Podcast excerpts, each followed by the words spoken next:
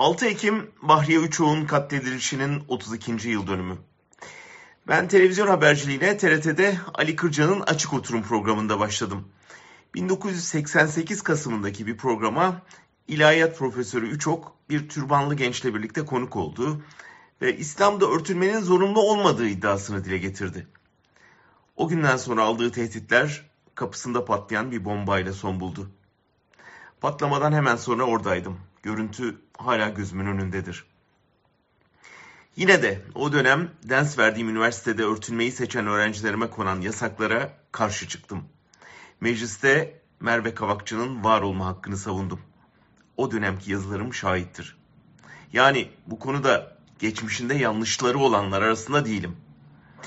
Ama gelinen noktada çok net gördük ki o dönem türbanı, kıyafet özgürlüğü adına savunanlar iktidar olduklarında diğer kadınların giyinme özgürlüğüne sahip çıkmadı.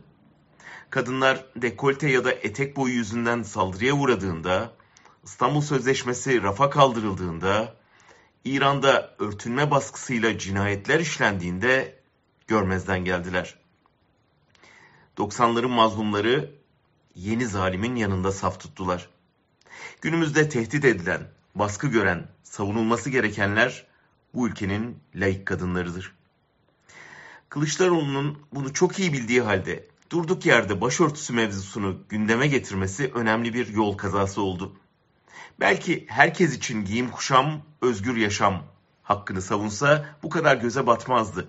Ama İran nedeniyle kadınlar ayağa kalkmışken, medya sansür yasasıyla kuşatılmışken, enflasyon tarihi rekor kırmışken, ülke yoksulluktan kırılırken önüne tesbih koyup başörtüsü dosyası açması karşı tarafı tatmin etmediği gibi kendi tabanında da ciddi tepki yarattı.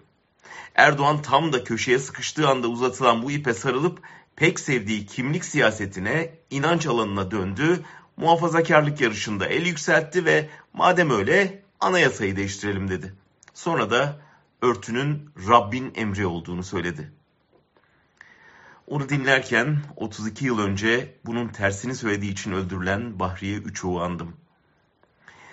Bence CHP lideri önce önüne tesbih koyup başörtüsü yasası çıkarılarak muhafazakarların oyunu alabileceği fikrini veren danışmanını kızağa çekmeli, sonra da ev stüdyosunu yeniden halkın canının yandığı yere, mutfağına taşımalıdır.